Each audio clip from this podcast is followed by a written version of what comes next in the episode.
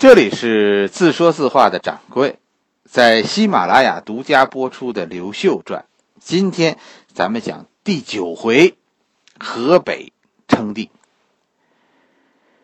公元二十三年，啊，咱们以前讲过昆阳大战，其实当年王莽就灭亡了，更始皇帝刘玄离开宛城，把首都。暂时放在了洛阳，其实最终啊还是要迁到长安的。这个时候只是说在洛阳待一会儿，不去长安，只是因为长安遭到战乱的损毁。这个时候是一片废墟。另一个可能啊，其实不是刘玄这个时候不想去，是有人不让去。长安这一带作为大汉朝的经济中心，大新朝最富饶的首善之区，现在这块完全被绿林军控制。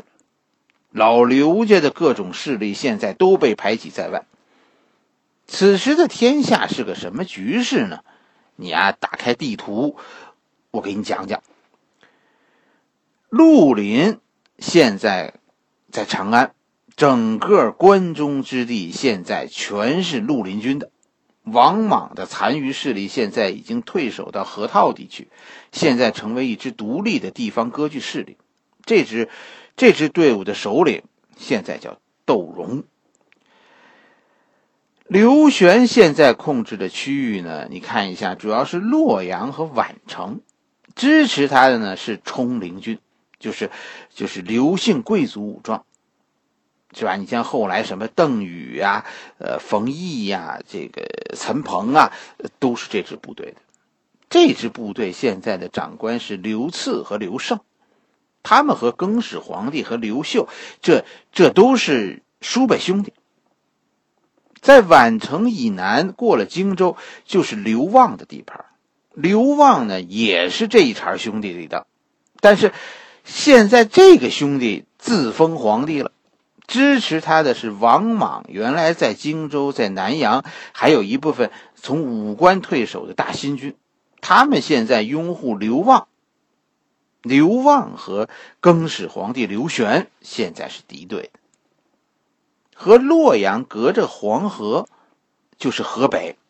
河北现在呢是三个刘姓贵族，从北到南依次是最北边的广阳侯。中间的真定王和南边的赵王，广阳就是现在的河北廊坊，真定大概就是保定这一带，是吧？哎，赵王就是在在邯郸，河北邯郸。河北贵族现在并不支持刘玄，其实他们在谋求独立。赵王现在拥立了一个皇帝。这个皇帝呢，自称是刘玄的叔叔，但是后来证明，这个人是个骗子。这个人的真名叫王朗，是个算命先生。在河北，赵王和广阳侯现在都支持王朗，真定王这个时候不说话。此时啊，其实正在摇摆。河北真心拥护刘玄的，就是现在在北京密云平谷这一带。那个时候呢，密云叫太谷，于这个平谷呢叫渔阳。这个地方的大汉朝原来在这块有一支戍边的部队，这支部队的将领他们支持刘玄。其实也不一定是支持刘玄，是吧？主要是反对现在的领导。对河北三王不服，这就是河北的乱局。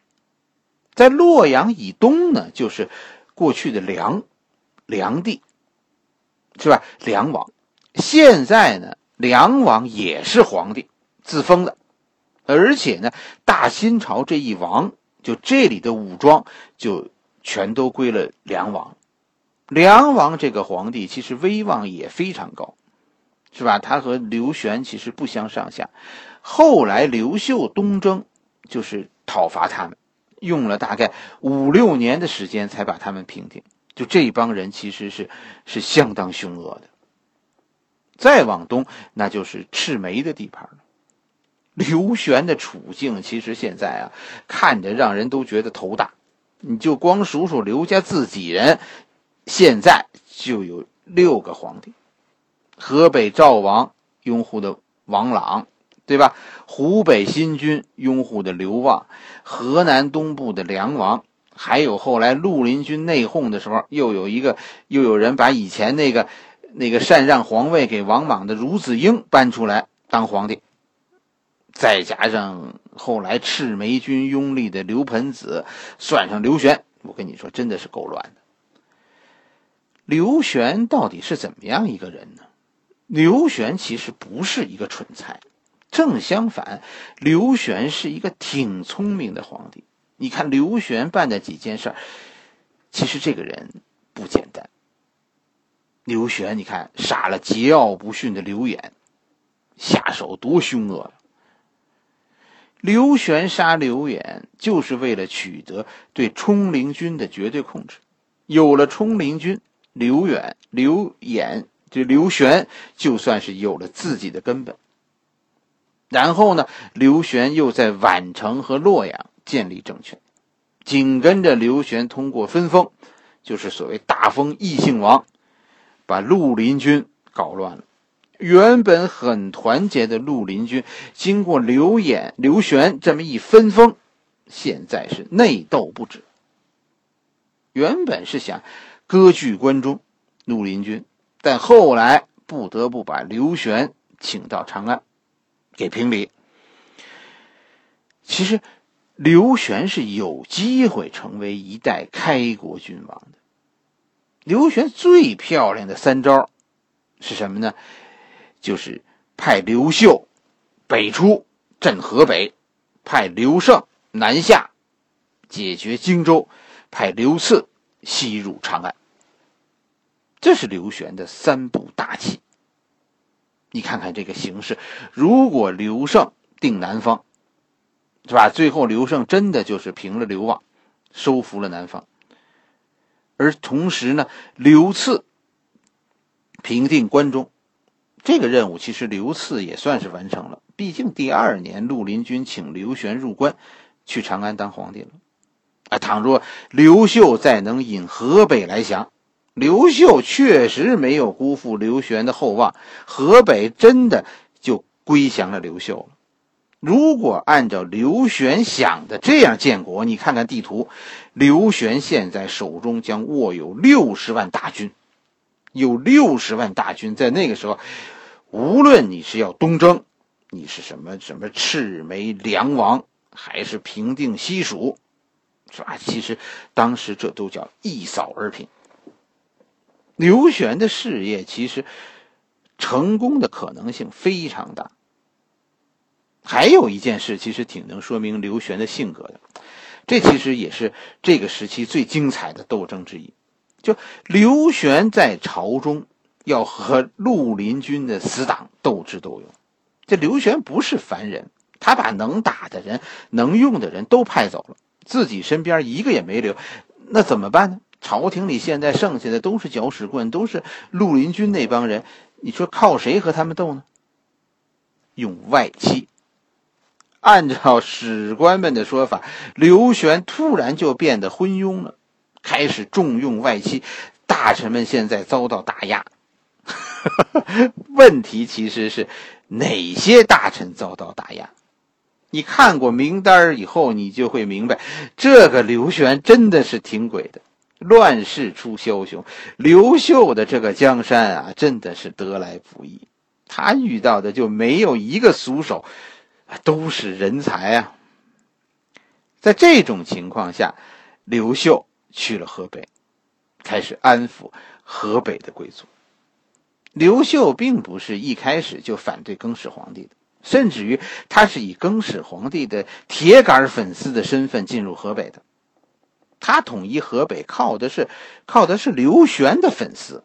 虽然史书上有所谓这个时期啊，说邓禹找到刘秀长谈的说法，其实冲陵军加入刘秀阵营是在更始皇帝死后。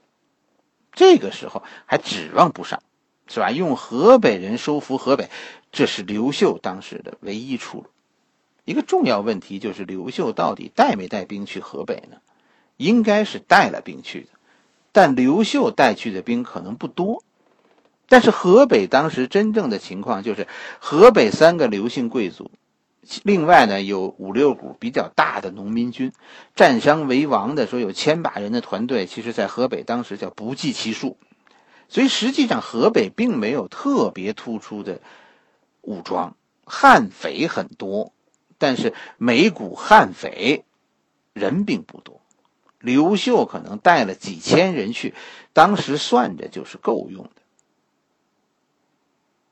刘秀不是打到河北去的，而是被请去的。河北的刘秀贵族，是吧？现在遭到王朗的欺压，所以各派势力现在都不服王朗，但是又打不过他，是吧？也没有说河北当时有有人有这个实力，说能站出来登高一呼。王朗并不强，就几万人，但是河北其他的人都是万把人这个水平，几千人。就这样一个水平的，说是说河北全河北凑起来三十万人，但是分散在各地，在这种情况下，大家请刘玄啊来来领导河北，刘秀是作为刘玄的代表来到河北的，大家都在传刘秀在昆阳大战中如何如何。此时支持刘秀的人是耿弇。据说这是一个少年英雄，刘秀这个时候也就是三十岁左右，是吧？这也是一个年轻的统帅。基本上，我跟你说，刘秀在河北这一段，哎，演的就是一个叫什么英雄偶像剧，一个帅哥在昆阳大战中获胜的大英雄，哎，就是这么一个形象。一开始支持刘秀的区域就是耿弇的地盘，渔阳和上古，就现在的北京的，呃，平谷和密云。要不怎么说北京是风水宝地、龙兴之地？刘秀就是从这里开始他的称霸之路的。刘秀到河北选择在密云安家，其实是很高明的。这个刘秀的眼界啊，真的是厉害。密云这个时候实际上是中国最北部边陲，哎，刘秀于是在地理位置上处于优势。刘玄在中原，这是四战之地，你四面受敌；而刘秀呢，刘秀只是一面受敌。边疆总体来说都是欠发达地区，是吧？这这是边境的坏处。但渔阳这个边疆有个特殊性，什么特性？特殊性呢？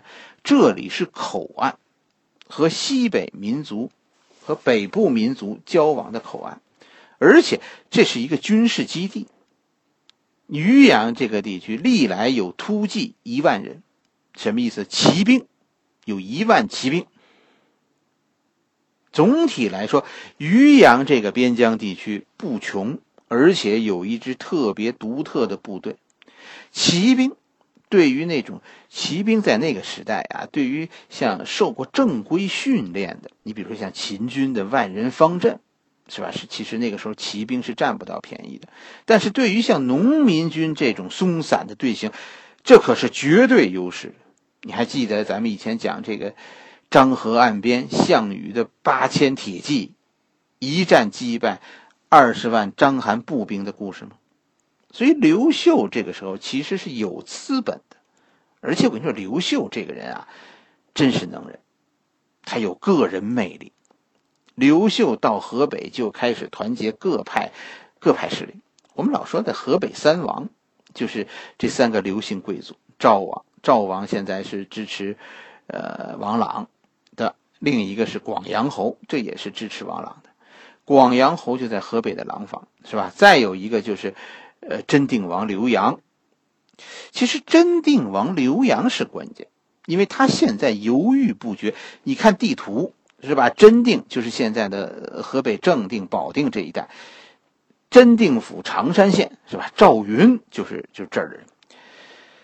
如果真定王倒向王朗这一边，那么河北三王将连成一片；但是如果真定王倒向刘秀，真定就把邯郸和广阳分割开来，合起来，这是十万兵。分开来，这是三个三万，所以刘秀的机灵就在这个这个时候，你就看出来了。小帅哥带了几个随从就去了真定，到那儿就把真定王拿下。说说把真定王杀了吗？不是，是搞定了。刘秀入赘了。刘秀在和阴丽华结婚不到一年的时候，在河北真定当了真定王刘阳的外甥女婿，从而和刘阳结为联盟，达到了分割邯郸和广阳的目的。而且，刘阳此后成为刘秀河北军的主力之一。好家伙，刘秀现在是河北最大的一股势力了。刘秀现在有五万兵了。河北的特色就是就是盘子散，你吧是吧？说是三十万人，但这是几十股。随后呢，史书中说的就是刘秀百战成钢，开始一股一股的收拾这些小武装。但其实我们说这这没有什么悬念，是吧？刘秀是拥有兵力上的绝对优势的，只是说刘秀统一天下的方式和以前那些皇帝不同。这是一个大哥皇帝，刘秀不是以君王的身份去征服这些不同势力的，而是用大哥的身份去收编小弟的。河北军是一支江湖气很重的军队，而且我们说，刘秀的原配夫人阴丽华是付出了心酸的，是吧？先是苦等了刘秀九年啊。然后是新婚三个月，刘秀就丢下阴丽华去了河北。随后不到一年的时候，刘秀在河北再次结婚。到第二年，刘秀要当皇帝的时候，阴丽华还要辞后。什么意思呢？就是把大太太的位子让给二太太。连刘秀自己后来都说：“哎呀，我这个大太太阴丽华呀，是受了委屈的。给皇帝当老婆。”其实很难的，你以为阴丽华后来的荣华富贵是凭空的吗？全是心酸和眼泪换来的呀。刘秀在公元二十三年十月渡黄河，二十四年击败邯郸王朗，到二十五年基本上就平定了河北。刘玄其实选对了，选对了人。刘秀确实是解决河北问题的最佳人人选。这么一个烂摊子，居然不到两年就让刘秀说结结婚、拜拜山，是吧？打打仗，搞定。没办法，是吧？这玩意儿就是一物降一物。河北的土匪们现在认定刘秀是自己的大哥了。这一年的六月。